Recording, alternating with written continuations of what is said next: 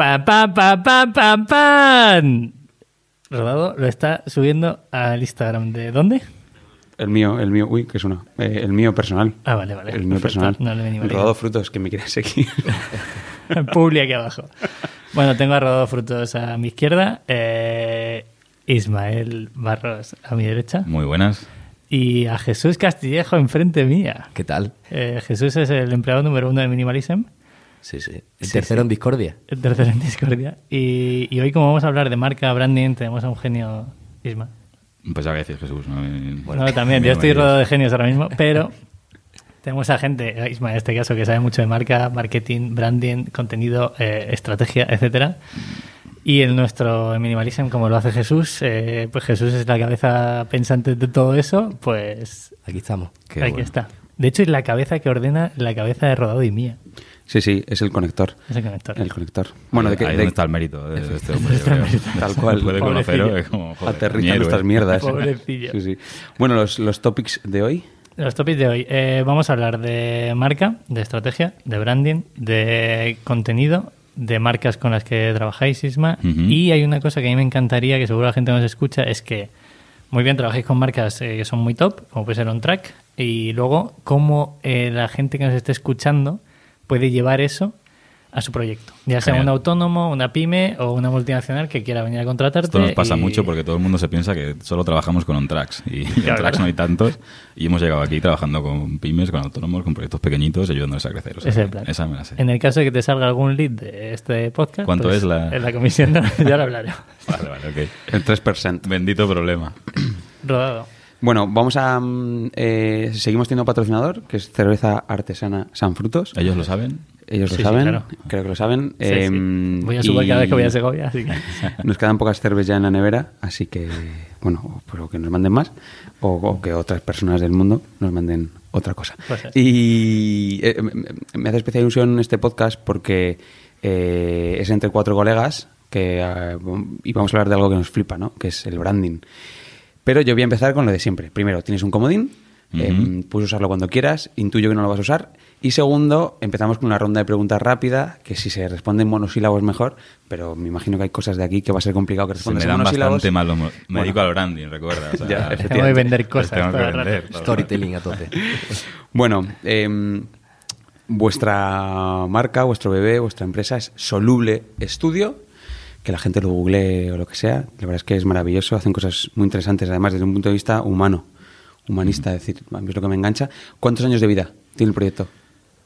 Joder, esta ya es la ronda rápida porque Sí, la sí, respuesta no es fácil ni Sí, rápida. ya, estamos dentro. Eh, es un poco lo de siempre. Mm, Desde el año de constitución de la SL, son cuatro lo que acabamos de hacer, ¿Vale? pero es mucho más difuso. Es como las relaciones bonitas, que no sabes muy bien exactamente cuándo empezaron. Pues es Eso es una así. relación bonita. Vamos a entrar en ese tema ya en el podcast. Eh, ay, tío, es... No, pero entiendo que lo dices porque eras freelance antes, Claro, eras claro, autónomo claro. y... Yo colaboraba con mi socio, con Lauren, eh, porque somos amigos desde la carrera 2005, 2006. Ujú. y, y eran compañeros de piso, amigos, y él por su cuenta es programador, yo era diseñador, y íbamos haciendo cositas, y cuando hacíamos colaboraciones ya nos llamábamos Soluble. Soluble como nombre aparece, si no recuerdo mal, en 2011. Qué bueno. En una conversación de chat de Google Talk, que es lo que usábamos para hablar en, en verano, de tú, tú, tú, lo tengo. Y a partir de ahí caló, funcionaba bien, los dominios no era un drama encontrar que funcionaran. Y bueno, un poco Y así. para adelante. Sí, Y hasta al hoy. final ha perdurado. También ha ido cambiando el, el significado ¿no? de lo que hay detrás. Ujú. Pero os dejo preguntar que me, me Sí, lanzo, equipo, equipo actual, ¿cuántos sois? Ahora mismo, hostia, pues tampoco es corta, tío, porque hoy justo empieza una excedencia. Una chica, estamos cerrando un proceso de contratación que cerraremos la semana que viene si todo va bien, pero estamos en torno a 11, 12. Once y Qué medio. Once y 10, medio. 11. ¿Y, y, eh, chicos, chicas? Pues ahora mismo, eh, 6, 5, 6 chicas, 5 chicos. Paridad. ¿Inversión levantada? ¿Habéis levantado pasta, sí o no? Cero. No. ¿Habéis levantado a Tampoco pulmón? la hemos buscado. Todo a Ah, pulmón, todo un poco por esto, ¿no? Porque como arrancamos siendo freelance, en realidad el, el tren ya estaba en marcha cuando nos subimos, que es parte del, del reto que supuso el hacer la transición, pero afortunadamente desde el minuto uno esto estaba funcionando. con- Qué bien. ¿Es común que mm, empresas como la vuestra eh, levanten financiación privada de VCs o de Business Angels? Aquí se mezclan dos cosas, que somos mm, quizás demasiado outsiders, o sea, venimos de otro mundo y hemos venido aquí a un poco mm, por casualidad, rebote no, porque lo hemos perseguido, pero sí que no tenemos ese bagaje y no conocemos demasiado qué es lo que se cuece en nuestro sector desde, desde, desde dentro. Y, y, por otro lado sí que hay cierta tendencia ahora, a, más que a inversión, las ventas, ¿no? El, el que hay grandes Mm. consultoras que están viendo eh, estudios potentes, pequeños. Incorporándolas en el equipo. Y directamente incorporando. Muchas veces conservando incluso la manera de funcionar, ¿no? Porque precisamente el, el valor de empresas como la nuestra está ahí en, en esa artesanía, que ese cariño que ponemos, ¿no? Realmente Claro. quien te vende el proyecto, quien está contigo en las primeras reuniones, es al final el que se remanga, el que se pega currando las horas que haga falta y el que cierra el proyecto, ¿no? Ahí hablaremos luego de, de negocio, empresa, empresa, negocio, porque para mí es una de vuestras claves y lo hemos hablado alguna vez en algún evento. Mm. Y de hecho, lo bonito de que vengas aquí es que nos cuentes también eso, como Encantado. una empresa a lo mejor más grande no lo puede hacer, pero vosotros lo hacéis y lo ejecutéis muy bien. Evolución de ingresos desde que sois soluble hasta hoy. Cómo de evolucionando, un poco que nos des una, Pues- un overview rápido. Toco madera, pero que sigamos creciendo al mismo ritmo, tío. Desde el primer año hasta ahora hemos crecido un 75% en total, con una media del 60% anual. Y Qué bueno. Vale. ¿Y qué números se manejan en una empresa de 10, 11, 12, aprox, eh? rangos? Decir, ¿qué ¿En qué números de facturación anuales se suelen manejar? Es muy relativo, sobre todo ahora que estamos abriendo o estamos empezando a tantear una vertical que es bastante diferente en cuanto a funcionamiento, que es la de arquitectura, ¿La del ladrillo? la del ladrillo, y ahí ya se nos ha ido al carajo todo lo que sabíamos. Claro. Ojo que tú eres arquitecto, si no me equivoco. Sí, ¿no? sí, sí, sí, sí, sí, sí. Bueno, tengo un papel que dice eso. Soy licenciado en arquitectura. Arquitecto como tal no me considero, pero sí que, por suerte o por desgracia, pienso como un arquitecto. y eso tiene mucho que ver. Bueno, tiene mucho que ver con, con cómo hacemos las cosas, ¿no? Mi socio también, Lauren, eh, también nos conocemos de la carrera, somos los dos arquitectos, y sí que ves que nos ha supuesto una ventaja competitiva, ¿no? El, el estar hablando desde otra perspectiva con arquitectura te jode la vida y te cambia la cabeza, entonces es, una, es una carrera que sí que te transforma, ¿no? Por la intensidad o por el enfoque que se le da, la manera que tienes de analizar las cosas y de comprender la complejidad de las situaciones es algo que tiene que ver directamente con lo que hacemos en el día a día, de, de dar un paso atrás, tener perspectivas, ver bien qué factores están influyendo en un síntoma que has detectado, a partir de ahí arrancar el problema y, y ser capaz de trabajarlo. Qué bueno. Vale, y la última de la ronda, eh, está claro que sois rentables. Mm, ¿Qué márgenes se manejan en este tipo de negocio? Pocos, pocos. Ten en cuenta que... No, pocos. Menos de los que me gustarían. Siempre, siempre, claro. Pero ten en cuenta que al final eh, nuestro mayor activo son las personas, son el equipo, con lo cual si quieres hacerlo bien tienes que fichar a gente que, que sea potente, que tiene sueldos que son, son altos. Bueno, Al de final hecho, el los últimos, las últimas incorporaciones son gente... Bueno, estamos apostando por montar un equipo potente. Estamos, bueno. tenemos ahí la, la coña del Florentino Pérez y demás. Pero sí. Los galácticos. Es decir, eh, pocos empleados muy buenos. ¿O cuál es el equilibrio? Ahí me pillas, porque creo que todavía no sabemos lo suficiente. Y esto va de que en el momento en el que crees que más o menos lo tienes controlado, Zasca.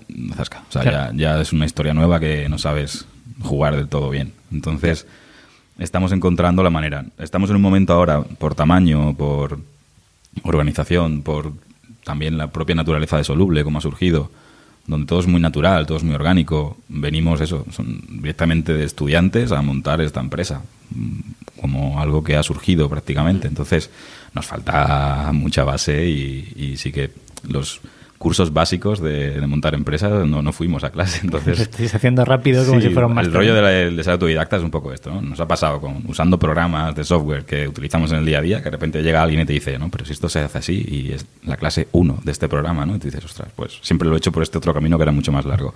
Pues eso a un nivel muy bestia. Entonces, en cuanto al equipo, estamos ahí. De, hemos construido un equipo hasta ahora de gente muy potente, muy polivalente, que son todos súper apañados y, y valen para todo y por el tamaño empieza a ser en cierta medida ineficiente, ¿no? Porque al final tienes que tener a todo el mundo involucrado en todos los proyectos, cuando el número de proyectos empieza a crecer y ya sientes que vas necesitando un poco más de estructuración o de proceso o de algo ahí que no termina de funcionar. o sea. Claro, pero tampoco tienes el expertise o la especialización de la gente suficiente como para poder hacer esto, ¿no? hacer mini equipos. Entonces estamos ahí en un tamaño puñetero, la verdad. Ujú. Mm. En, es decir, en, en- en tierra de nadie, ¿no? Prácticamente. Sí, no eres pequeño tampoco a nivel de costes de estructura, pero tampoco eres grande a nivel de organización, procesos y demás. Y, y un poco lo que estamos trabajando ahora principalmente, y es el objetivo de este año, es precisamente estructurar esto, ¿no? De realmente a nivel procesos y de, y de establecer una estructura de equipo que nos permita crecer de una manera más sostenida y más sostenible. ¿Y, eso qué se hace? ¿Fichando un perfil que haga de Pues mira, pegamento? o- estuvimos, mm, te diría que años, porque sabíamos que nosotros con lo que sabíamos no lo podíamos hacer y barajamos un montón de opciones de bueno, consultora, al final vas preguntando, das mucho la chapa, en cuanto pillas a uno que ves que lo ha hecho, pues le preguntas. Y un poco la última co- incorporación de, de Jesús Gallendo, un poco por ahí, ¿no? Es un, un tío que ha estado en, en grandes consultoras, que está al lado cliente, que ya muchos tiros pegados. Y un poco la idea es que desde dentro, nadie te va a conocer mejor que un propio empleado de la compañía, pues seamos capaces de, de reestructurarlo, ¿no? Y es la apuesta que hemos hecho ahora. Qué bueno. Bueno, ya está el... O sea, el huello. el- Súper rápida las Sí, respuestas, ¿eh? Eh, Me da miedo que esto. Rodado no has puesto el tiempo, pero lo tengo yo controlado aquí porque. Se me ha olvidado. Hay gente que nos está diciendo que la hora se les hace un poco largo y otros Buah. que nos dicen que no. Entonces no tenemos ni idea de qué hacer con esto. Hay, hay que hacer Charlemos. editar, sí, yo- editar y hacer versiones al final. De momento Tallas. no va a decir de podcast por tallas. Oye, Lo veo mola, claro, muy como las camis. Creo que, creo que mm, eh, viendo la oportunidad que tenemos hoy, Jesús debería formular la primera pregunta. Venga, Jesús, tu primera pregunta. Esta es la que habéis estado con risitas y no, no se la enseñes todavía. Es muy o sea sencilla, no te, Es muy no sencilla. No, no, todavía. joder, pero queráis un hype que... cojones. Se nos da. Vivimos del hype, no te has enterado todavía. Branding, el puro El branding, el puro branding, tío. Tú sabes cómo es. Claro. Hilándolo con eso, ¿cómo defines tú el branding? Toma ya. Bueno, esa me la sé, tío. Esa es la- hay- por Claro, desgracia hay que repetirla muchas veces esa. Y ojalá que Ya te he no escuchado, falta. ya te he escuchado Sí, esa te la vez. sabe. Nosotros lo que decimos, a ver, es como todo. Al final es una disciplina, hay mucha teoría y cada uno lo cuenta a su manera. Nosotros, cómo lo entendemos y cómo nos sirve, al final es una cuestión de utilidad también, es que si marca es la imagen que tienen de, de ti, de tu empresa, de lo que haces, de tu servicio, de tu producto, el branding es todo lo que está en tu mano para modular esa imagen que tienen. Es decir, ¿cómo puedo hacer yo que la percepción que tú tienes de mi empresa, de mi servicio, de mi producto, sea la que a mí me interesa? La que me interesa por cuestiones de negocio, cuestiones de oportunidad, cuestiones de porque quiero que, que se me vea así. Y esto vale para todo, ¿no? Aplica a una marca personal, aplica a un producto, aplica a una empresa. Realmente, branding es. O sea, se comete mucho el error de hablar de branding para referirse solo a la parte de diseño, a la parte de papelería, la- que, que esto es tremendo, que, en- que en medios especializados de diseño se utilice branding para hablar de set de papelería, o sea, esto debería estar penado. Que es la punta del iceberg, realmente. Claro, claro, o sea, es, es anecdótico. O sea, me da igual la tarjeta de visita que tengas. O sea, me da igual cómo vas a diseñar un CD-ROM, tío. Eso, pues bueno, es, es un punto de contacto mínimo. Realmente, eh, todo lo que supone el poder diseñar las interacciones de una marca, de una empresa, con sus distintas audiencias a todos los niveles, es lo que realmente tiene peso dentro del branding, ¿no? Y estamos hablando de que el equipo legal que redacta los contratos También. también hace branding. El cómo te enfrentas a un conflicto eh, jurídico, el cómo redactas los contratos para tus empleados. ¿Y a quién fichas? Joder, macho. Más Sí, branding que la eso. parte, la parte interna, es decir, no solo lo que se ve, sino de oficina para adentro. Eso es, es, mm, básico y crítico. Al final, los empleados son el mayor activo de, de una marca. en cuanto a que las oportunidades que tienen para activar esa marca son infinitas. No ya ejerciendo su propio trabajo, que obviamente sí, en el día a día, la persona de marketing, la persona de soporte, la persona de people, recursos humanos, todo el mundo que participa activamente trabajando en una empresa tiene un montón de oportunidades donde se va a encontrar con audiencias de interés y va a poder activar esa marca. Pero es que más allá, es que esa persona saldrá a trabajar y se irá con sus amigos, y más en empresas como la vuestra. O sea, si, Al bar, claro, si este hombre al bar. sale de aquí de trabajar y se va a tomar unas cañas con sus amigos y dice, joder, macho, estos dos me tienen la cabeza como un bombo. Es muy probable que lo diga. ¿eh? Yo, Estoy yo- enterrado en plástico todo el día, esto es todo mentira. Pues, pues, joder, te desacredita totalmente como marca, ¿no? O sea, es muy importante no ya tener contenta a la gente con la que trabajas, que también, sino que realmente exista una consistencia en esos propósitos, en ese posicionamiento de la marca y que realmente se, se perciba, ¿no? Y cuando tus, tu gente, tu equipo está en esa línea, está en esa historia, al final es un poco, lo voy a decir, al final es un poco como un virus. Que, Está, que está muy en boca Para de que todo el Hemos, mundo. hemos tardado con menos de 10 minutos. yo me estaba sujetando ya, Amparo. pero- No lo digas muy alto, ¿eh? que la gente se quita los cascos y todo. al escuchar eso. Y huye, sí, sí. Socorro. Oye, pero, pero eh, por lo que me dices, la sensación que me estaba entrando era de obvio. Te, te lo explico. Decir, qué presión, ¿no? Que cada, cada detalle, cada mínima cosa Mm. Sí. es, es marca, es branding. Por eso es tan importante construir marcas hasta la autenticidad, que es lo que defendemos siempre. Eso te agobia cuando no te nace. O sea, si realmente tienes que estar pendiente de todo lo que haces para que sea coherente con una cosa que te han dicho que tienes que hacer, Ahí entra el agobio. Ahí entra el agobio porque, hostia, la vas a cagar seguro. Si vosotros entráis a un cliente, entráis a de huella, ¿no? Os contrata alguien, un cliente X, y en ese punto dices, oye, quiero eh, comunicar esto, quiero representar esto, quiero tal. ¿Cómo lo haces? O sea, si tú. Si empiezas reúnes- así, mm, se va a alargar la reunión. ¿Vale? ¿Vale? Porque primero te voy a tener que hacer entender, o al menos intentar entender yo, cómo sabes eso. ¿Vale? Eso es que te has levantado tú esta mañana, es que llevas trabajando meses y no necesariamente es para hacerlo nosotros. ¿eh? De hecho, a, a nivel negocio ahí somos bastante mejorables. Porque si realmente lo tienes hecho y lo has hecho bien, nos ha pasado que llegas y tienes una estrategia y dices, joder, si la, la ha hecho esa agencia que tienes como Funciona. referente casi, no voy a ser yo el que lo vuelva a hacer. ¿no? No tenemos problema en, en coger trabajo hecho, pero sí que es importante que ese trabajo esté hecho, que realmente haya una investigación, que realmente haya fuentes de datos fiables que realmente validen eso que se quiere transmitir, eso que se quiere proyectar. Porque ahí es muy importante porque vosotros entráis en todos los procesos. O sea, no solo diseño, esto lo hemos hablado alguna vez. Entonces yo os- volvemos a hablar siempre, yo tengo más información que quizá la gente que nos esté escuchando. Momento pitch. Podéis darle- en podéis todo. darle para adelante. Entráis en todos los niveles. ¿no? Sí, a ver, el tema está precisamente porque el branding tiene que ver con todo, con todo lo que podemos hacer para modular esa imagen que tienen de nosotros. Hay un montón de oportunidades para activar marcas. Entonces, nosotros estructuramos lo que hacemos en, en tres grandes bloques, sobre todo para no llegar con la carta, ¿no? Oye, mira, todo esto es lo que hago y parecer un bazar. Es, oye, tenemos un primer bloque de estrategia, que es donde vamos a hacer un proceso de inmersión por nuestra parte en el negocio. O sea, te puedes imaginar lo que sabía yo de camiones antes de trabajar con un track y ahora podemos hablar de camiones largo y tendido si no tengo ni idea. O sea, es flipante, me flipa el rollo camiones, disfruté como un enano. Pero hemos trabajado con empresas de genética, hemos trabajado con empresas de alimentación, o sea, al final tienes que empaparte muchísimo de, de todo, ¿no? Antes de realmente tomar decisiones con criterio. Por otro lado, conocer la realidad de la compañía. Mm, Muy habitualmente en el branding se estudia el contexto exterior y dónde está esa oportunidad de posicionamiento sin mirar dónde estás. Joder, Claro. o sea, no me vale que quieras llegar allí. Tienes lo que se necesita para llegar allí. ¿De qué punto partes? ¿Cómo vas a trazar una ruta si no sabes dónde estás a día de hoy? ¿Cómo has llegado hasta ese, hasta ese punto?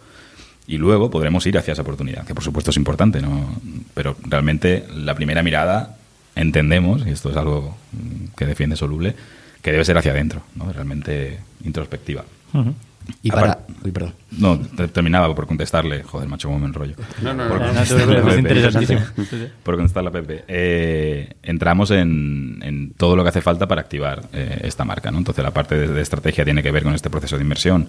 La parte más conceptual, más abstracta, quizás, la, la que. Es decir, que cuesta más verle el retorno, pero la verdad es que el retorno es inmediato por las propias dinámicas que diseñamos. Se produce una alineación brutal de toda la gente que participa.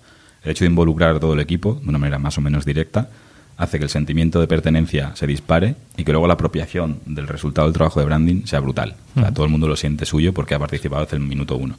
Entonces, no es necesario esperar a que curremos nosotros y elaboremos la información y demás, sino que realmente ya el propio proceso de estrategia ya tiene un retorno súper tangible para la compañía.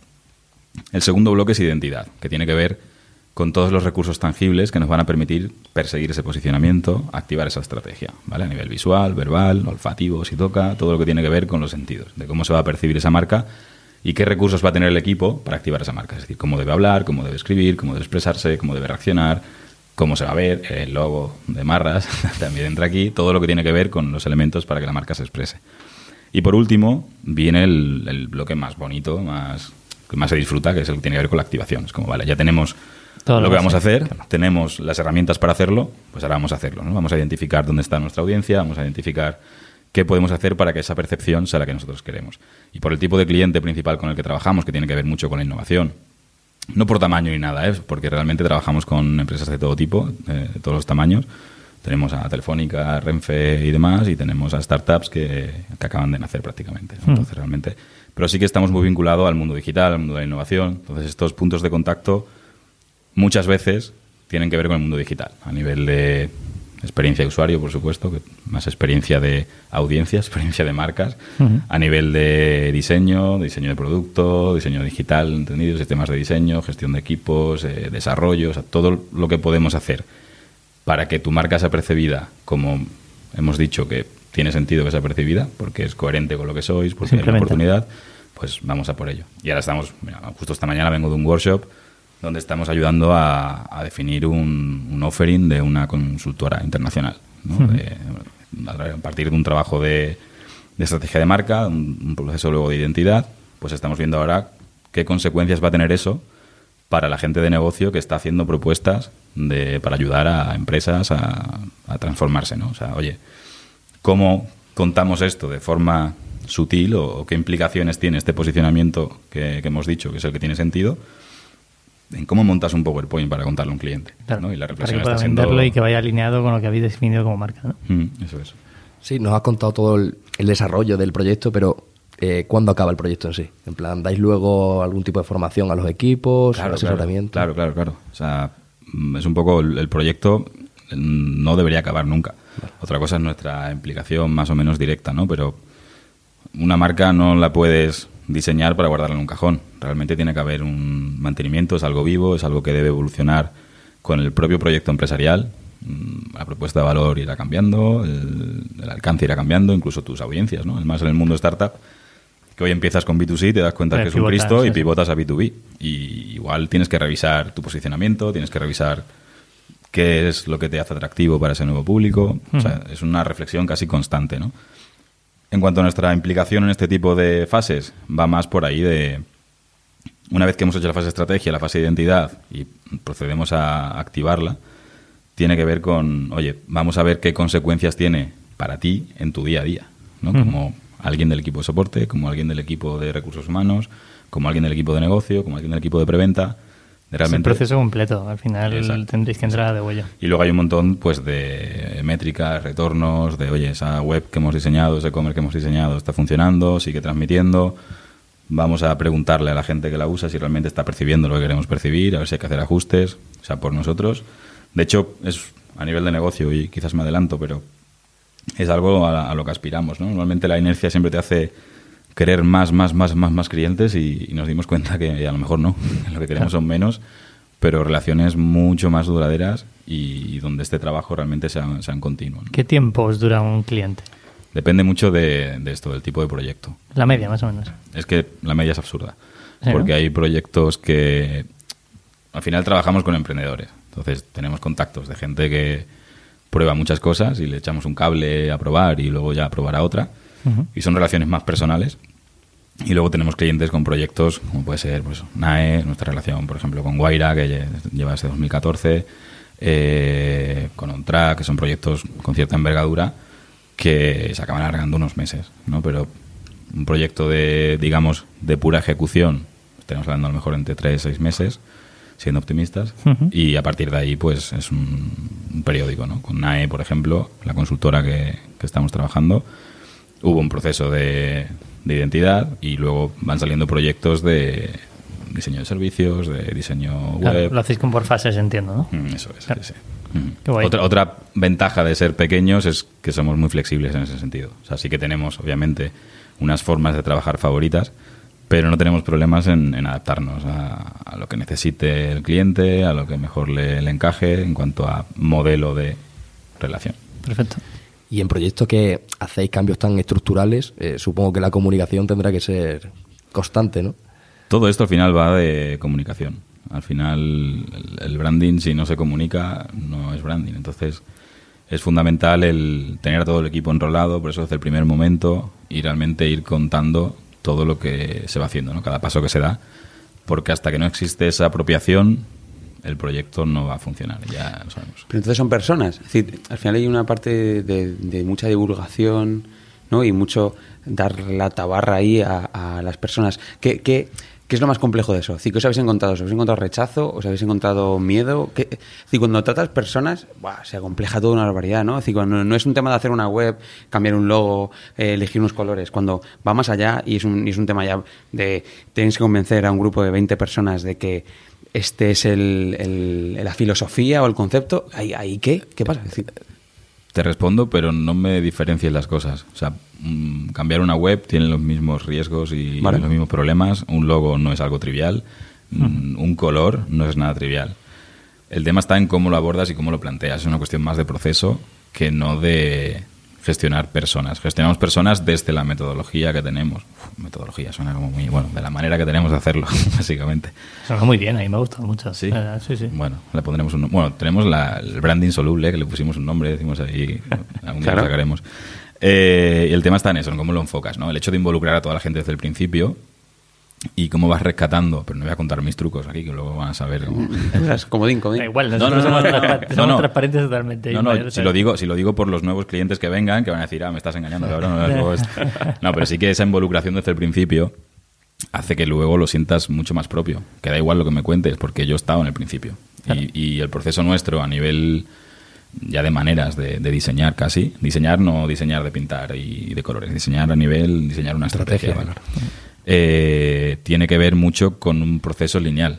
Es una cuestión de, de- vamos a ir fijando variables porque ahora mismo son infinitas y vamos a provocar que la resolución de las incógnitas sea casi lógica. ¿no? Entonces, cuando vas haciendo mucho seguimiento de los proyectos, mm, primas la comunicación y realmente vas informando, mm, de verdad que no nos vemos en, en situaciones de no me gusta. Es que no tiene sentido. Me puedes discutir si va a funcionar o no. Y te lo voy a debatir porque voy a tener la respuesta preparada. Pero situaciones de no me gusta. Si hemos hecho bien lo otro, que puede ser que lleguemos a no me gustas, pero entonces es que la hemos cagado en el proceso. No suelen darse. Porque al final es esto, ¿no? Si yo te he preguntado Claro, en una encuesta contigo, y se te ha informado de que se está haciendo un proceso de rebranding en tu empresa, se te da la oportunidad de participar. Si no contestas, tío, ya, ya es tu problema. Y luego el día que presentamos la nueva marca en un evento delante de toda la compañía, aparecen frases que has dicho tú. O sea, eso lo vemos. Y, y la verdad que es bonito de, de rescatar cosas de las encuestas en el proceso de presentación, en, en lo que es la presentación de la nueva marca, y ves codazos, ¿no? De, de, Ya lo dije yo. eso, tío, tal, eso es mío. Claro, ahí ya rompes un montón de barreras y un montón de resistencias al cambio, ¿no? Porque han estado desde el principio y han estado informados. El problema es cuando llegas un día a currar y te dicen, oye, este es el nuevo logo. El rechazo ahí es que está garantizado. Claro. Es que da igual que sea la hostia. Y luego hay ciertos puntos que también son más delicados, ¿no? El tema, por ejemplo, del naming. Siempre lo avisamos cuando trabajamos naming con, con clientes. Mm, Te garantizo que ninguno de los que te proponga te va a gustar. Ninguno. Porque es especialmente difícil sentir apego por una palabra que para ti está completamente vacía de significado y que además va a sustituir a otra que está cuajadita de significado. Entonces da igual lo que te diga, da igual que sea el nombre, que sea la hostia, da igual. Es que no te va a gustar y el rechazo va a ser. Entonces, claro, si ya lo preparas, ya gestionas eso antes de que pase, como mucho dices, joder, qué cabrón, tenía razón, no me gustan. Y a partir de ahí empiezas a construir. Empiezas a trabajar, ¿no? Esa Exacto, cuestión. exacto. A nivel personal, a mí me mola mucho lo que hacéis vosotros porque no sé si meteréis una persona en el equipo, si os implicáis vosotros de forma directa, pero por ejemplo, yo estaba subiendo un story que ibas en un coche Aura. ¿se Auro? Auro. Auro. Ujú. y, y, coño, tú en el story has puesto.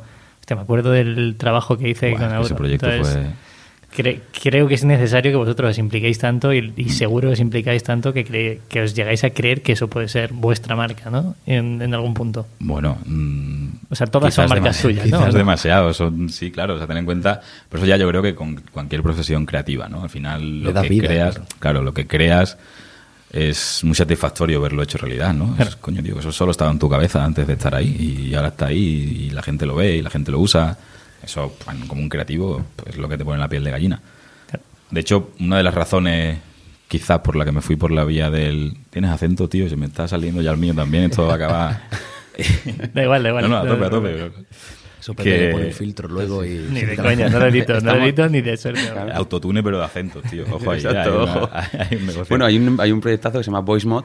Ah, que, sí, sí, claro, conozco, Guairos, conozco. Guairas, Sí, sí, sí, lo conozco. y hacen cosas de estas. Sí, le das un botón y tu voz de repente es otra. Así que Sí, sí. un saludo a los boss, a los hermanos sí. boss que escuchan el podcast. Y se me ha pirado ya, ya la pregunta. Da igual. No, era la implicación directa con el proyecto. Eso, bueno, sí, obviamente tenemos que estar ahí y, y tenemos que ser parte de, de ese trabajo. Le decía, el- parte de las razones por las que me metí en diseño es que esa recompensa es muy inmediata, es mucho más rápida que en arquitectura. En arquitectura, desde que lo piensas hasta que lo ves, ahora he estado echando un cable en un proyectito pequeño de una casa de mis padres y es la misma sensación, pero claro, desde que empezamos a diseñar hasta que he podido estar allí dentro han pasado un par de años. Con lo cual, Bueno, el- no la veo. parte de marcas es mucho más inmediato y, joder, que vayas por Madrid y veas tu puto logo en un coche. Entonces estoy esperando en Una encontrarme... cosa que, te, que se te ocurrió a ti viendo un neumático, ¿no? Bueno, mira, todo, fue con todo el equipo, ¿no? Pero que, que fue un proceso, además, que es muy intenso, tío, que, que hay semanas en las que estás completamente obsesionado con eso, o sea, que es, es muy tuyo, ¿no? Y la implicación yo creo que es fundamental y que gran parte de, vamos a decir, el momento en el que estamos tiene que ver con eso. Claro. Porque... No, incluso es el valor, el, valor que dais. O sea, realmente Sí, yo sí, creo que sí. es No es tanto ya de, de que sea una persona u otra, sino esa implicación, lo que decíamos al principio, de- del proceso completo. Que realmente que si tú compras un discurso, el tío que ejecuta ese discurso sea el mismo que te lo ha vendido. Claro. ¿no? Que esto es una cosa que las grandes pues no pueden o directamente no dan. ¿no? De- mm, quien te lo vende al final tiene unos conocimientos que todavía no tiene quien va a ejecutar. Nosotros al final pues tenemos roles más juniors, pero que hacen tareas de juniors. Siempre hay un perfil más senior vinculado al proyecto, arremangado y, y Y como jugando. uno más. O sea, Claro. que, pero aparte es lo que nos mola. Es que, de hecho, a mí me costó mucho. Obviamente he tenido que dar un paso un poco al lado, ¿no? En ese sentido. Y me costó un drama asumirlo. Porque Claro. yo quería ser diseñador y montamos Soluble Para para, diseñar más y mejor, pero, no menos. Claro. Y de repente me vi respondiendo emails y tocando Excel y era como, espera, espera, espera, esto, esto que esto Gestionando qué es?". leads. Buah. Luego hablaremos de. A mí me fliparía que me dijerais cómo captáis tráfico. Jesús, ¿tienes una pregunta antes Sí, de que entres? eh, estos proyectos has dicho que tenéis siempre un senior que actúa de Sí. manager por cada proyecto o os involucráis todos los del estudio en cada proyecto. Se me puede inventar si quieres. Claro, pues, precisamente ¿cómo surge? Esa estructuración es la que necesitamos. No, que surja tampoco, pero sí que al final estamos todos en el ajo. Es que si ves a uno currando, no, no vas a poder pasar por el lado y no participar, no vas a poder ser ajeno al proyecto. Eso, Entonces, eso significa que, que tampoco puedes coger muchos proyectos a la vez, obviamente. Obviamente estás limitado, claro. Pero bueno, al final vas gestionando. Tenemos también a, a Sora, nuestra project, que mm, Magic Sora, le digo yo, porque realmente lo hace funcionar. Y, y tiene que ver más con la capacidad y con, con cómo participas en los proyectos y cómo haces esos ajustes, ¿no? Pero obviamente sí, claro, estás limitado. Afortunadamente, yo no sé, supongo que hay algo y que, que es demostrable y es identificable el qué, pero es como que todo surge de forma muy natural. Sea, ¿Cómo, ¿Cómo hacéis la captación en una agencia de vuestro estilo? Al dedo. No, no, no, es- va a entrar al funnel seguro en algún momento. No, no, no, no, no, pero luego, luego a tu respuesta luego la vuelvo a atacar. Que has dicho una cosa muy interesante que quiero, creo que podemos profundizar. Eh, es otro tema, es otro melón que tenemos abierto, el profesionalizar esa, esa fase, esa, esa parte.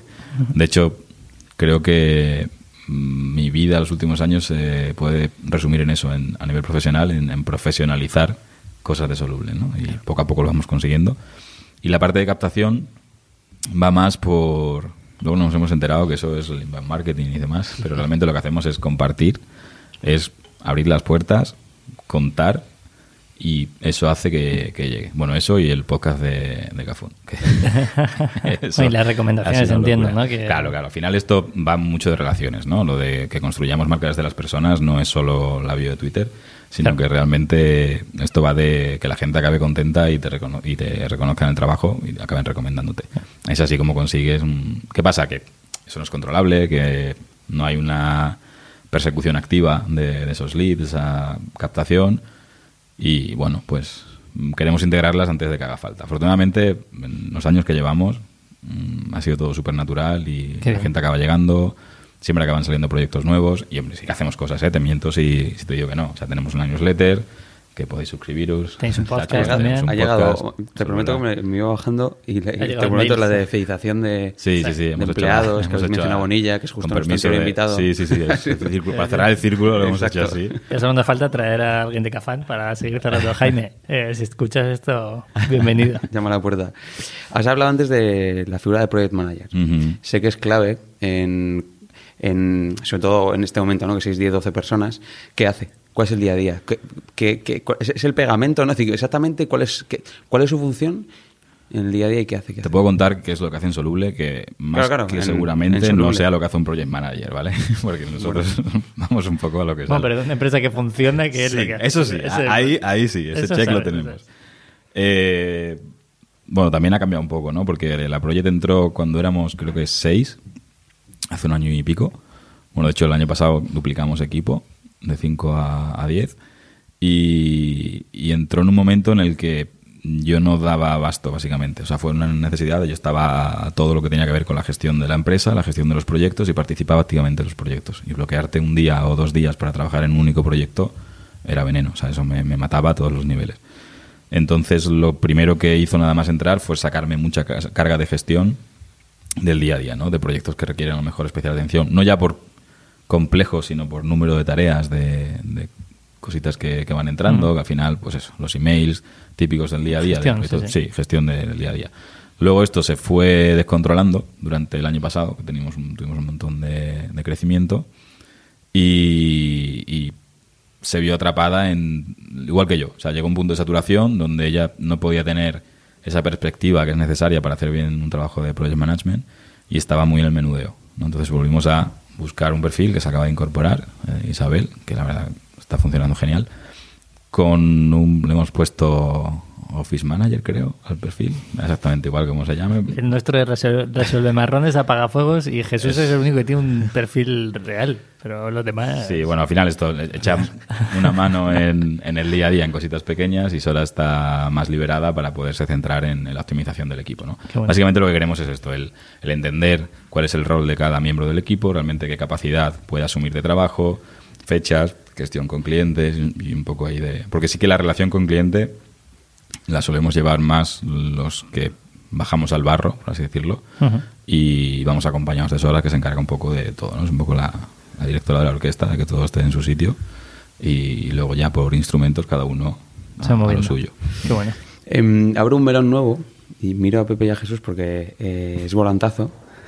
¿Cómo te gusta esto, eh? Sí. Eh, que son tres, cuatro preguntas como muy específicas. Em, ¿Cuál es tu marca nacional y también internacional favorita? Mi marca favorita. Minimalism. La, la nacional e internacional. Es decir, la nacional como, como espa- española, ¿cuál es la que más te mola? Lo he dicho yo, lo de minimalism, no lo ha dicho Isma, pero... No se ha notado nada. No se ha notado nada. No se ha vale, notado vale, nada. por si acaso. No, pero fu- fuera de coñas, ¿eh? Y no, no es peloteo, pero hace poco me preguntaban esta misma pregunta y, y os puse como una de mis marcas favoritas por la autenticidad, precisamente. O sea, yo creo que cualquier marca que sea auténtica, en el sentido de que realmente sea reflejo de lo que hay detrás, mm, tiene mi admiración. Primero porque es muy difícil de conseguir y sobre todo de mantenerse, ¿no? De, de competirte hasta ahí. Porque es muy fácil competir con lo que te exigen tus competidores para ganarles. Pero competir desde lo que tú eres realmente, ostras, poca broma con, con eso. Entonces, Gracias, gracias por que nos Gracias, sí, sí. Yo estoy encantado. No sabía que responder. podría decir- te hice un piropo. Yo es que no estoy acostumbrado. Ay, ay, se ha puesto rojos. eh. En cuanto a qué marcas, mm, podría decirte un montón, pero en realidad es, es- mm, valoramos más esto, ¿no? Y más ahora que, que están surgiendo tantas, mm, no me voy a mojar. Vale, pues... la- Comodín. Eh, no, Uh, broma, comodín. broma. Pero No, es por no, pereza, no. eh, es por pereza. No, no, lo sé, lo sé. Decir, por- tiene, tiene un motivo, y cuando hay un motivo clarísimo, eh, no hay duda. ¿Cuál crees que son las responsabilidades o la gran responsabilidad que tienen las marcas en el mundo de hoy? En el hoy. Pues mira, ahí también tenemos un hilo de discusión. El, el hecho de tener a Máximo en el equipo, que es filósofo, hace que tengamos siempre melones que abrimos de vez en cuando con un buen vino y... ¿El filósofo, no, ¿El filósofo de verdad? O... Es filósofo, ¿verdad? Vale, licenciado en filosofía, sí, sí. No, además lo ejerce. ¿eh? Sí, ¿no? Sí, Te sí. pega la chaqueta. Lo Eh. siento, Máximo, no te conozco, pero... No, no, no, no. Eh, La verdad que aporta mucho en ese sentido de, de reflexión y de cuestionarnos continuamente Qué bueno. a nivel coherencia, ¿no? El, oye, tú estás diciendo esto, mm, a lo mejor en este punto no está del todo afinado, ¿no? Es el- a nivel coherencia es el que nos afina y para que suene todo perfecto. Y mm, me decías, el, La responsabilidad. La responsabilidad de las marcas hoy día creo que tiene que ver con, con lo que han sido en otros tiempos mm, las religiones o las banderas, si me, si me apuras. es un poco bestia, ¿eh? Lo sé. Pero, No, no, no. Yo estoy totalmente de acuerdo. pero, joder, una marca al final es una promesa, representa unos valores y busca un vínculo mm, brutal con un montón de gente. Hostia, eso lo puedes usar para forrarte ella o lo puedes usar para hacer cosas que realmente supongan un impacto positivo en, Claro. en el mundo este puto que venimos, ¿sabes? O sea, que realmente la responsabilidad es toda la que quieren asumir, porque son una herramienta súper potente para cambiar lo que conocemos tal y como lo conocemos. Que tengan un propósito, ¿no? Realmente. las marcas. Exacto, una marca que tiene un propósito, que tiene un objetivo, que tiene un horizonte, que lo cuenta bien, que realmente consigue esa alineación con sus audiencias, tanto a nivel interno como a nivel externo. Joder, tienes un ejército de gente luchando por unos ideales. O sea, eso no hay quien lo pare. Y si os llega una marca o una empresa que tú veas que esos valores no representa algo que tú, eh, tú- que tengas esos valores dentro de soluble, ¿qué haces? Fuera, Fuera, ¿no? fuera. Da igual lo que te pague. Y lo digo porque no me ha pasado nunca, pero lo puedo decir porque todavía no me ha pasado. Pero cuando me pase... eh, A día de hoy hecho- 100% de efectividad. Eso es el punto. No, pero sí que hemos tenido alguna. Bueno, mm, no tanto por lo que hacen o dejan de hacer, pero si al final que hay empresas que funcionan, que tienen un propósito loable y válido, pero que igual en las formas o en las maneras que tienen de trabajar o de relacionarse, pues no son cosas que compramos de soluble y sí que han supuesto como mínimo una reflexión y, y una pequeña crisis. O sea que sí es algo que nos tomamos muy, muy en serio. Yo creo que también es fruto de, de lo que hacemos en cuanto a cómo contamos las cosas y el hecho de que esté aquí, de que estemos hablando de branding así, es muy poco habitual. Cuando una empresa convencional de sectores tradicionales se va a buscar a alguien para que le haga branding, es raro que venga a los colgados estos que, que llevan cuatro tardes haciéndolo. ¿no? Entonces, también de forma natural, que seguro que es estudiable, pero nos llegan clientes que son la leche. tío. Que, claro, que tienen sinergias Que- con vosotros, claro, que a o lo sea, mejor te escuchado en un podcast o que saben otras marcas con las que has trabajado. Que es uno de los retornos de, que decimos, ¿no? De- siempre de, de trabajar bien una marca. Al final, comunicamos tanto en tantos sitios y siempre lo mismo que acaba son- sonando creíble y que realmente quien está interesado en eso ya sabe lo que se va a encontrar. Claro. Ahí tienes una alineación brutal y una gestión de expectativas maravillosa porque ya tu cliente ya viene buscando lo que eres. Es que no, no tengo que venderte. De hecho, cuando nos llega algún lead rebotado de algún lado, de me han hablado, me han recomendado o he encontrado en internet, banderita, porque Con la cuidado, sorpresa mm, puede no ser agradable para uno y para otro. Entonces, es muy distinto el, el proceso de, vamos a decir, de venta de alguien que viene porque ya nos conoce, o al menos sabe de qué va el rollo, a alguien que viene porque somos una agencia más. Y no Ujú. somos una agencia más, ni mucho menos. Sí, ¿por, por- por qué la gente... ¿Qué está pasando? Es decir, ¿qué, qué está pasando para que la gente busque en las marcas? ¿Qué no encuentra? Es decir, ¿qué- qué- Buah, ¿en serio quieres abrir ese melón, tío? sí. No me parece que estás aquí, tío. ¿Cuántas horas lleva? No, llevamos 30 minutos. Pues es que tiene que ver, creo que con una cuestión casi antropológica, social, mm, del momento en que vivimos, Todo el mundo de necesita medios. parte, o sea, todo el mundo necesita ser parte de una comunidad. Hombre, por supuesto, pero como, como seres humanos. o sea, Como respirar. No, es una, es una cuestión de, creo, ¿eh? y es más, a mí es que me gusta mucho todo este tema, es una de las partes que más me gusta de- del branding, que tiene que ver con, con las personas y de cuestiones sociales. Es evidente que hay un vacío a nivel espiritual que se intenta llegar, llenar de distintas formas y una de ellas son las marcas, de sentirte tan Parte de- vinculado a algo que eres parte de un grupo, que tienes un- algo por lo que luchar y eso pasa con marcas de, de todo tipo, no solo con empresas, ¿no? De estas motivaciones o estas luchas que adquirimos muchas veces para llenar un vacío que no tenemos mm, satisfecho por, por otro lado, ¿no? Pero, pero, pero ¿qué, qué vacío es este? Es decir, ¿qué- Un vacío existencial, tío. Es que es un, es un melón gordo lo que estás abriendo. O sea, es, es un- es a nivel de, de No, no, qué es- has venido a hacer aquí, cuál es tu propósito en la vida, de para qué te levantas un lunes, tío. Este, este vacío de que lamentablemente yo creo que siente demasiada gente de Sí, sí. "Pff, lunes otra vez. Sí, sí. Tío, vamos a vivir así. ¿Tú sabes la de lunes que te quedan por delante? Como para que te parezca una puta mierda todos los lunes por ser el hecho de ser lunes. ¿Y, y cómo está esto conectado con la industria de consumo? Eh, ¿Quieres decir que si te puedes aprovechar de ellos? Sí, es decir, ¿no? ¿cómo, cómo, exacto, exacto. Es decir, ¿cómo, cómo hay gente haciéndolo bien, Bueno, honestamente, obviamente gente hay. haciéndolo mal? Es decir, ¿cómo conectas este vacío existencial con eh, la búsqueda que tiene el individuo hacia contestarse cosas y encontrar cosas en las marcas y cómo esto ha cambiado, ha empeorado o ha mejorado, ha transformado de manera definitiva la industria de consumo? ¿cuál es tu visión aquí? Bueno, yo creo que hay está la gente que es consciente de este vacío y lo llena de forma reflexiva y sensata, que puede ser de forma reflexiva diciendo mm, tengo un vacío y lo lleno comprándome quiero, ropa y claro. me flipa. Gente muy consciente, ¿no? Sí, sí. La cons- desde la y consciencia. luego gente que, que va dando tumbos o que no existe esa conciencia, ¿no? Y ahí es donde está el peligro, donde está la carne para los malos, ¿no? De realmente vender más. Obviamente ese consumismo es una manera de llenar ese vacío, ¿por qué no? El aprovecharlo para un fin o para otro ya depende de cada marca, ¿no? En vuestro caso, con la campaña que hicisteis en el Black Friday y, bueno, en general, el, el- la si no lo compres, si tenéis. no lo necesitas. Exacto, etcétera. pues Sí. obviamente ahí es- estás apelando a otro tipo de inquietudes, ¿no? De- Totalmente. O sea, si, si a mí lo que me llena es comprar y tú vienes a decir eso, pues hostia, es que te mando a la mierda, es que no, no me, no me vales, no es para mí. Ahí nosotros lo que buscamos es que la gente reflexionara. O sea, muchas de las cosas que hacemos en Minimalism que quizá algún día no sabemos capaces de transmitir, pero el objetivo es que la gente reflexione, tanto de consumos, de plásticos, de hoy en dónde se fabrica, todo ese tipo de cosas lo intentamos comunicar. No, y lo hacéis muy bien, y además es, es real, que es lo importante en esto, que, que detrás hay, hay verdad. Que quería abrir, no por justificarme, pero quería abrir este melón porque creo que hay una conexión muy potente entre minimalism y, Sol- y soluble. Eh, Me estás tirando los trastos. No, no, no, no, no, es real. Es decir, ya lo Yo te voy a decir que ya te los ha tirado alguna vez en alguna reunión, en plan, ¿y por qué no cogemos este soluble?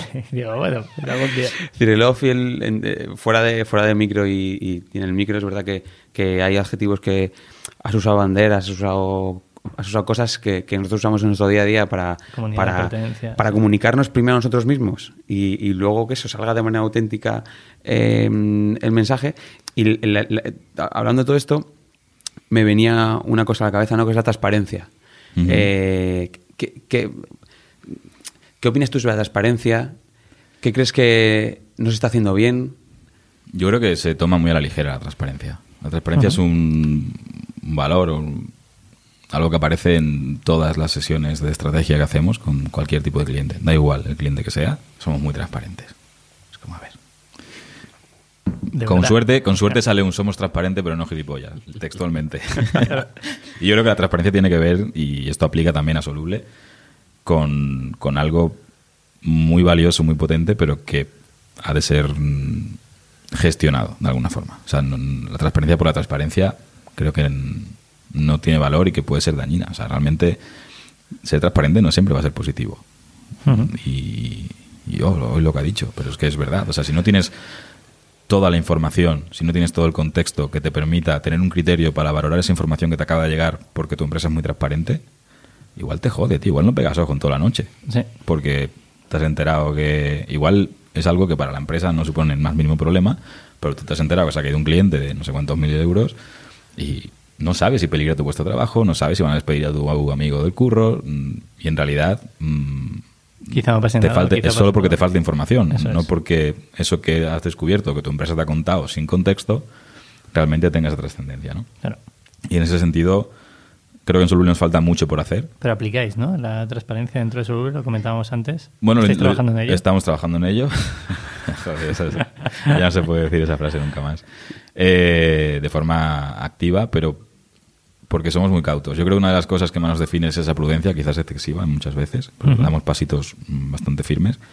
Y en este sentido yo prefiero quedarme corto a pasarme. O sea, prefiero avanzar poco a poco a, a pasarme con contar cosas porque ahora mola ser Porque mola. ¿no? Claro. Por ser guay. Exacto. Claro. O sea, yo quiero que la información a la que tenga acceso el equipo sea información contextualizada y realmente entiendan qué significa facturar lo que facturamos al año, ¿no? Que, que no digas, ostras, si yo cobro esto al mes y lo que facturamos es esto, ¿qué está ¿Qué el pasa? dinero? Claro. Pues te garantizo que yo no. Entonces, Claro. que se sepa cuánto cuesta tener subida la persiana de un estudio, que sepan el contexto, que sepan la realidad y que sepan que, o sea, por ejemplo, a nivel de propuestas y demás, hablamos con total naturalidad. O sea, no, ¿Puedes decir el coste para un cliente medio? pues un poco lo mismo que lo otro. Ojalá te lo pudiera decir y ojalá se fuera un precio muy alto, pero sí que hay mucho trabajito pequeño. A nivel facturación hay facturas de cositas, de- además como hacemos también temas de, de merchant, temas de cosas muy puntuales, eso nos baja el ticket medio un montón. A nivel proyecto, o sea, un proyecto de, marca... Pues, un proyecto de marca nuestro de una empresa, vamos a decir, mm, media grande, pues igual está rondando, voy a decir, ¿eh? igual está rondando, Chan, chan. depende, Que llega, que llega, es, que llega. es que es difícil, entre 30 y 50, fácil, euros, no. Eh, Cash, cash, sí. con K. Sí, sí, sí. Entre Entre 30 30 y y 50 50 podrías, pero a ver, es, pues oye, es que tengo 20, bueno, pues vamos a ver qué podemos hacer con 20. Eh, es. oye, es que tengo 100, vale, pues mm, Vemos vemos qué podemos hacemos hacer, con eso 100. es. O sea, no es... De hecho, mm, lo primero que preguntamos cuando llega un lead que no conocemos son varias preguntas y una de ellas ¿qué presupuesto tienes para invertir en esto? Pero no ya por tanto tienes, tanto te voy a cobrar, es tanto tienes, tanto te puedo ofrecer. Claro. Y todo lo que hacemos, incluso a nivel de planificación de proyectos, a nivel de ofertas, está en base a una unidad concreta de valor que aportamos, de dedicación del estudio, y lo que hacemos es planificar los proyectos sumando o restando unidades. Entonces, esto el cliente lo entiende a la primera y a partir de ahí hablamos el mismo idioma. Bueno. Oye, ¿cuántas unidades de proyecto vas a poder comprar con, con lo que tienes? Vale, pues Eso digo, implica si son- si- personal, implica todo. implica todo. Y a partir de ahí vemos si son suficientes para garantizarte que vamos a conseguir los objetivos que tienes. Y bueno. si no, pues redefinimos objetivos. O, chico, no nos está la vez en la que toca trabajar juntos y no pasa nada. Remarco que has dicho una cosa, igual que nos dijo David Bonilla, que nos decía, la transparencia, si no está, si no está en un contexto, eh, Es puede ser, exacto, puede ser algo que, que vaya en tu contra. Así que lo repito para, Para que la gente que nos esté escuchando y lanzo otra pregunta. Jo, estoy, es que las tengo aquí todas, a lo- loco, tío. Em, soy servicio, con lo bueno y con lo malo. ¿Estáis pensando en producto? Siempre. Tenemos mentalidad de producto, siempre. Pero por una cuestión de, de no depender de las horas hombres maldita, no ya solo pensando en producto como tal, sino pensando también en, cómo medir el valor que aportamos, no lo que nos cuesta aportarlo. ¿no? Ya que mm, no tenemos prejuicios ni, ni cosas adquiridas de antes, pues oye, vamos a inventarnos también cómo vendemos esto que hacemos. Y a nivel de producto, sí, a nivel de producto, el hecho de trabajar con, con muchas empresas hace muchos años a nivel digital, de trabajar en muchos productos, de trabajar eh, a nivel además de, de de UI, de, de desarrollo, mucha gente no sabe que hacemos desarrollo y la mitad de la compañía es desarrollo, eh, nos ha hecho estar siempre con, con el chip de, oye, vamos a buscar la manera del producto. ¿no? claro. De hecho, está surgiendo de forma natural. Estamos trabajando en una plataforma de gestión de marcas que, por un lado, aporta más valor a nuestro trabajo que ya hacemos y, y por otro, puede ser una vía de ingresos interesantes a, a medio plazo. ¿no? Básicamente, llamamos Brand Center a nivel interno, pero es una plataforma de activación donde, de entrada, se produce la entrega del proyecto como tal. O sea, ahí es donde volcamos toda la información que se ha trabajado y todos los recursos y luego se implementan las funcionalidades que cada empresa necesita. Tenemos bueno. ciertas funcionalidades, o sea, no es un mero repositorio de información, mm, vamos a decir, unidireccional, sino que hay interacción, hay funcionalidades. ¿no? Por ejemplo, una cosa muy tonta, tío, que, que fue algo que fue como obvio y nos piden un montón, es una herramientita súper tonta para gestionar las firmas de los emails. Que es un Cristo eso en todas las empresas. Sí, sí. O sea, si hay 10 empleados, cada uno tiene una firma distinta. Si hay 3.000, te puedes imaginar el, el percal. Pues tenemos una funcionalidad que va embebida en el Brand Center, donde el empleado, si hay un usuario, ya tiene directamente su firma, tiene las instrucciones de cómo Teléfono, mail, personal. todo a nivel un diseño fino, que es lo que buscamos, que ¿no? vosotros, coherente claro. con, con la marca, pero a nivel que para él no suponga un drama, ¿no? Oye, ¿qué cliente de correo utilizas? Pues mira, para implementar esta firma, copias aquí, pegas aquí Claro. y listo, y te olvidas, no tienes ni que escribir tus datos. Ese Bueno, tipo de cosas, Claro. Al final de un, de un proyecto o de un cliente podéis sacar algo que se puede escalar y que puede llegar Claro. a, a- es un poco la idea, ¿no? De momento está, está verde porque queremos, es otro juego, ¿no? Y siempre que hemos preguntado, además es una pregunta que hace tiempo hacía mucho, hasta porque esperaba encontrar a alguien que me dijera que sí, que se podía, el compaginar un producto con, con ser una empresa de servicios. Si se puede. o- Yo creo que como conocemos, o sea, como tal, mm, como todo el mundo me ha dicho que no, y las veces que lo he visto ha sido complicado, mm, quizás no. En el momento en el que realmente se pone la cosa seria, eh, tienes que montar un equipo dedicado y vosotros lo sabéis. Sí, pivotar la empresa, está o sea, claro, es, otra historia, ¿no? O compaginarla, pero con equipos dedicados. La clave reside ahí. Y lo único que nos hemos inventado y estamos probando es esto, que el producto pasa a ser parte de los proyectos, parte del servicio. Entonces esto nos está permitiendo incluso hacer un validarlo, producto. podéis validarlo, Exacto, mejorarlo. validando. un. Básicamente nos están pagando el hacer el producto, ¿no? Claro. porque obviamente esto está recogido, que es, un producto que nosotros podemos luego revender. Tenemos nuestro propio sistema de diseño, nuestro propio brand center y en algún momento nos pondremos a comercializar esto.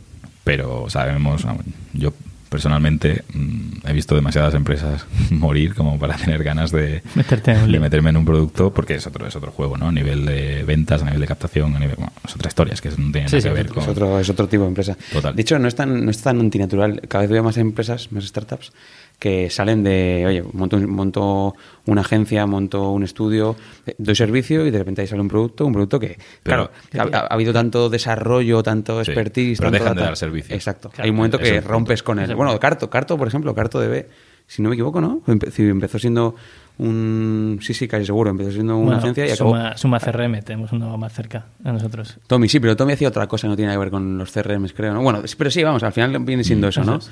Cojo, voy creando el producto y de repente lo lanzo Sí. y dejas de dar servicio. Yo creo que, claro, no, yo saben- creo que el no se puede convivir. en- Yo creo que convivir es muy, muy dif- difícil. Y es lo que me han dicho siempre, que he preguntado a gente que sabe mucho de esto, que es que son cosas distintas. Por mucho te lo tomes hasta como un proyecto más, como si fuera Claro. un cliente más. No, es que mm, no es un cliente más, es que tienes que buscarte tú la captación, vas a tener tú que medir todo, vas a tener que optimizar, vas a tener que dar soporte. Es otro melón. Claro. Yo creo que a día de hoy mm, nadie del equipo de, de Soluble quiere dejar de dar servicios. O sea, yo creo que el, el trabajar con cliente nos enriquece mucho a todos los niveles. A mí personalmente la parte esta de meterme en un mundo en el que, que me es totalmente ajeno y aprender mm, me Te flipa. a mí esto me, me da la vida y, y es algo que no queremos perder. Claro. El- aparte porque nos enriquece, ¿no? Y el propio producto que tengamos puede ser enriquecido por, por todo esto. A día de hoy, Mañana ya se verá. Sí, a ver, está el tema luego de negocio, que el, el ser una empresa de servicio es una putada. Es un lío. O sea, tema caja, tema costes de estructura Muy y saber que tienes un techo que, que está ahí. o sea, Claro. que no, no es decir que no lo sepas, no, no, es que estás viendo el techo cuál es y si quieres crecer tienes que echar más leña al fuego, ¿no? Y que esto Entonces, escala con pasta. eh, pasta personas. el producto sí, sí. con personas sí. Pasta Sí. personas, ¿no? Sí, Claro. sí, sí. Al final la escalabilidad es otro melón importante en temas de, de empresas de este tipo. Por esto, ¿no? Porque al final es que es muy personal. O sea, no es que yo pueda gestionar más o menos, no, no. Es que mi tiempo es el que es, el de la persona que fichemos será el... Entonces, Claro. si quieres crecer, puedes crecer, pero al final supone crecer en equipo, con lo cual los gastos se te disparan. Se van aproximando mucho, ¿no? Cuando- al final, cuando éramos freelance, pues los márgenes eran mucho más altos. Cuando tienes unos costes de estructura, pues no todo el mundo está currando al 100% el 100% del tiempo. Tampoco lo queremos. Claro. No, pero habrá un momento que momentos de apretón, oye, 120 o X60 o lo que sea. He de decir que en Soluble se vive bastante bien. Que viven ellos bastante. Sí, bueno, yo no me quejo, la verdad que Vale, vale. hace tiempo que no trabajo, bueno, sí, sí trabajo los fines de semana, pero no tengo la sensación de trabajar los fines de semana. Vale. Que eso está muy bien, trabajo porque quiero. Eso es, eso es. Lo hablábamos el otro día. Eh, nos ha costado mucho llegar a eso. Y sí que somos muy, muy, muy escrupulosos con, con los horarios, con la entrada, la salida. Y, y es complicado también gestionar esto, ¿no? De, oye, te doy la mano, pero te doy la mano, no, no subas. Claro. Pero sí que cuando hay una relación de confianza, hay un ambiente de confianza y todo el mundo está en el mismo barco y realmente se entiende que esto es una relación bidireccional y que para que tú puedas tener ese horario tan flexible y, y tan Tienes molón, que tienes aportar, que tienes que aportar cuando trabajar, estés aquí, claro. pues en el momento que se entiende eso, oye, es que es Para más adelante. agradable. Yo. ¿Cu- ¿Cuánto, cuánto tiempo dedicas al día a gestionar el equipo? Uf, te diría que todo. Te diría que todo lo que hago es Si eres un gestor de equipos. mm, aunque estemos trabajando, ten en cuenta que, de hecho creo que ha sido el, el último gran aprendizaje, ¿no? Mi rol, yo tengo un, no sé si es síndrome del impostor esto, pero básicamente, de hecho no me pongo por ahí ni, ni CEO de Soluble porque es, ¿qué dices? Y, que va, tío. y es, es un De hecho, tema pone, de... pone director, de hecho. la Pero firma, ¿no? porque... pff, No eres sé, nada. tío. Porque te toca. No, por- porque... No sé, es que no, no sé nunca qué poner. CEO Junior creo que me voy a poner, porque es como algo así. Principiante en de prácticas, CEO. en prácticas. Amateur. Total. Eh, y uno de los aprendizajes fue este, ¿no? El, oye, que mm, esto ya no va de diseñar, ya no va de sentirte satisfecho con el trabajo que has hecho, sino más de sentirte satisfecho con el trabajo que has ayudado a hacer a tu equipo. ¿no? Claro. Y, y recuerdo con mucho cariño mm, momentos en los que ves algo que ha hecho otra persona y la satisfacción es mayor de si lo hubieras hecho tú, ¿no? Lo que hablábamos antes de, de ver algo creado que estaba en tu cabeza solo, cuando eso ha pasado en tu equipo y ves que una persona que no era capaz de hacer eso cuando entró y que ahora sí, y que has tenido algo que ver, ostras, a mí eso Eso ya es- es el me, objetivo. me vale. Y, y ese cambio de mentalidad fue, fue clave. ¿Y cuándo consideráis vosotros que el proyecto que habéis lanzado es un éxito? En plan, cuando el cliente está contento, cuando creáis una marca coherente. Pues eh, es algo sostenido en el tiempo también, ¿no? Volviendo un poco a lo que decíamos al principio. Eh, que el cliente esté contento, obviamente, es importante, pero para nosotros no es, es condición necesaria, pero no es suficiente. O sea, obviamente tienes que estar contento. Mm, puede haber casos en los que no esté contento, nosotros sí, porque se han hecho las cosas como se debían hacer. Pero realmente el éxito de un proyecto tiene que ver más con ese impacto de nuestro trabajo en, en el negocio. O sea, no nos olvidemos que oye, Que la gente final paga esto lo- para ganar más dinero o para utilizar más sí, sus que todo esto servicios. está muy bien y tal. Y de hecho, ahora hablamos, si, si queréis, de, de ese propósito de Soluble. Pero es así. O sea, si, si nuestro trabajo, además en, en este entorno donde la- las empresas son muy pilladas de recursos, eh, no nos preocupamos nosotros porque tenga un retorno ese esfuerzo que están haciendo, que además que ese retorno sea tangible, decir, mira, es que antes de trabajar conmigo estabas aquí y ahora estás aquí, que es mejor.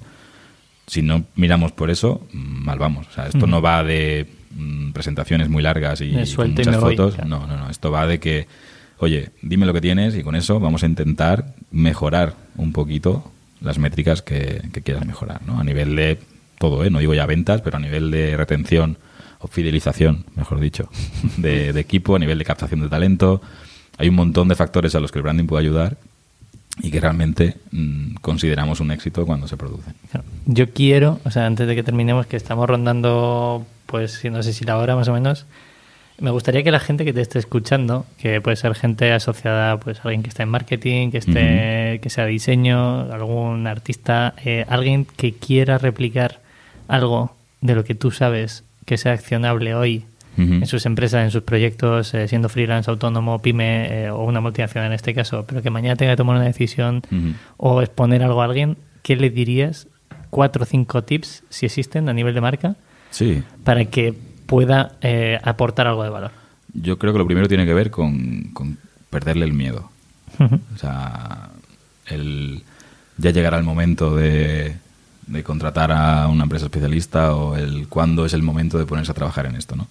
Por otro lado, el no, no, eso del branding no es para mí porque yo soy muy pequeño, yo estoy empezando, o yo soy B2B, que eso lo escuchamos mucho. Digo, ¿cómo que B2B, tío? Digo, tú al final hablas con un, un director de compras, hablas con, un con una persona. hablas con alguien ahí. Tienes que establecer los mismos vínculos de otra manera, en otro escenario, en otro contexto, ok, pero son vínculos entre personas, todo esto ya cuando estamos ahí de, ok, tú puedes hacerlo, es entender que, de qué va esto, ¿no? Esto no va de si tienes un logo mejor o peor. Hay empresas que funcionan como un tiro, con un branding perfecto, con un logo de mierda. O sea, esto no va del logo que tienes, no va, me atrevo a decir hasta que no va ni, ni del nombre, en exclusiva. Todo tiene que, que ver, obviamente, pero lo más importante es tener claro ese propósito. Y por ahí puede empezar cualquiera. Claro. Realmente, Bueno, por reflexionar sobre de hecho, no es puede. O sea, yo me atrevería Debe. a decir debe. O sea, yo soy muy kamikaze con este tipo de cosas y creo que es un debe más Sí, que un puede. Porque sin, la otra opción es ir dando bandazos. Claro. La otra opción es dejándote y dejándote llevar por, por al final el mercado, por lo que se supone o lo que intuyes que debes hacer y ahí estás perdido. Ahí vas a quemar un montón de gasolina y, y no vas a ser capaz. De hecho, lo decimos siempre, ¿no? Tenemos un cartel enorme en el estudio de tener una marca no es imprescindible, es inevitable. O sea, en el momento en que tú tienes una exposición, que tú estás haciendo algo y tienes que relacionarte con personas, ya tienes una marca. La marca es la percepción que tienen de ti. Totalmente. Entonces, joder, gestiónala, tío. O sea, ¿qué marca quieres tener? Y intenta identificar cómo transmitir ese posicionamiento, cómo transmitir ese mensaje, cómo, transmitir esos valores. Y yo ahí te doy más todavía, o sea, lo has comentado antes, pero para la gente que nos escuche, creo que le puede aportar valor. No solo eso, yo voy a transmitir algo, una newsletter, Instagram, Facebook, lo que sea, sino que lo tienes que llevar a todos los aspectos, al equipo, comunicaciones internas, comunicaciones internas, medios. Y creo que no tiene sentido, si lo has explicado tú antes, si no lo recoges a nivel global. Exacto, exacto. El, O sea, para no- que no nos escuche, que lo entienda, que no Mm. es, oye, va, estoy haciéndolo muy bien en Instagram. Mm, Bueno, pero ¿qué Pero pasa? si Que luego recibo un correo tuyo por lo que sea y tiene falta de ortografía O y no te me, me respondo. tratas de usted o no te respondo, Claro. al carajo con lo que estás haciendo en Claro, Instagram. El, el pegamento que lo, que lo pega todo y que lo, es la coherencia. Recuerdo eh, dos anécdotas rápidas, lo digo porque le, yo creo que a la gente le puede servir. A nosotros nos han pasado dos cosas en el proyecto. Una que fue el primer podcast que grabamos. eh, hay una foto que publicamos y había una botella de solán de cabras de plástico. Y azotes. ¿cómo que el plástico? ¿Pero qué me estáis contando? Eh? Y no era ni nuestra la botella. No, era Eh, Javi. era Javi, que, que- Un abrazo, Javi, Javi. ¿qué tal? ¿Cómo estás? Y, y- y azote, ¿no?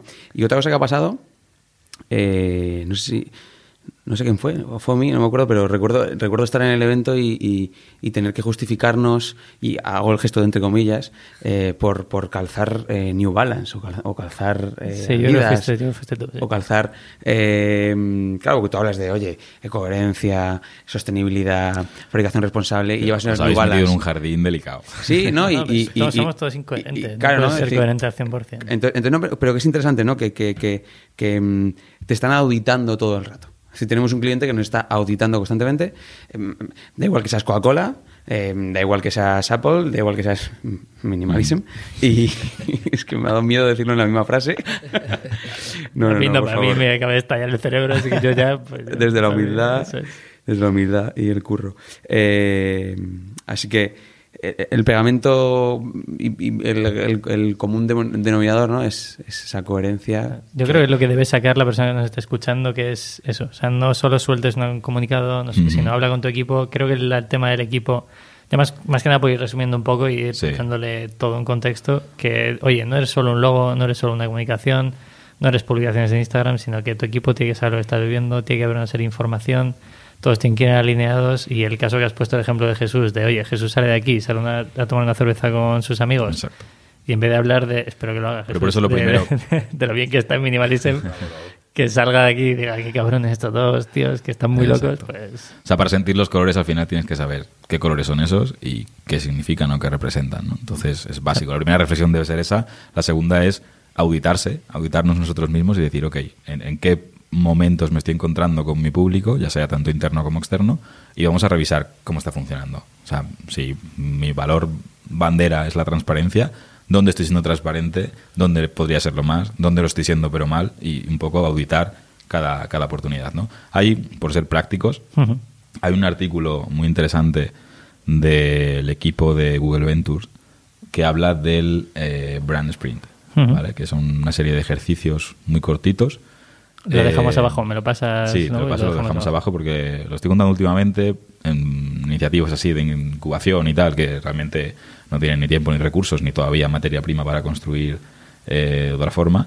Y son ejercicios muy cortitos que hablan sobre bueno, el Golden Cycle de, de Simon Sinek, el identificar tres audiencias distintas, identificar tres valores distintos, unos sliders de personalidad con los que jugar. Oye, que soy más exclusivo o más inclusivo? que soy más cercano o más frío? Cosas muy tontas, pero que ya te obligan a pensar en unos términos en los que a lo mejor mm, no estás acostumbrado. ¿no? Y, y la verdad que merece la pena un mapa de posicionamiento con la competencia, en fin. Cuatro o cinco ejercicios que, Pues que van súper bien gracias, gracias y que se pueden hacer en una tarde. Esas cosas son súper útiles luego cuando estás en tu el martes a las 11 de la, no- de la mañana y no sabes qué hacer, clicas. Mm. Te, pasa mucho, ¿no? El- Claro. Sí, sí. el no saber qué hacer. No un sabes qué martes. hacer. Siempre, a mí me pasar, a mí me pasa todos los días. Pepe se levanta y dice, bueno, ¿y qué? ¿Hoy qué? ¿Hoy, hoy quién soy? ¿Hoy qué pasa? Perdón. Em, bueno, creo que vamos a ir acabando. Vamos a ir acabando. Sí, me sabe mal. En- viene, viene en unos días el señor Dani Saltarán a, a que le entrevistemos y de diseñador a diseñador, Ujú. ¿qué quieres que le preguntemos? Primero un saludo, Dani. A ver si Hola, Dani. nos vemos físicamente en el espacio-tiempo y no mandándonos mensajes por podcast. y que quiero que le preguntéis. Ostras, pues es que... mm, ¿Cuánto tiempo tenemos?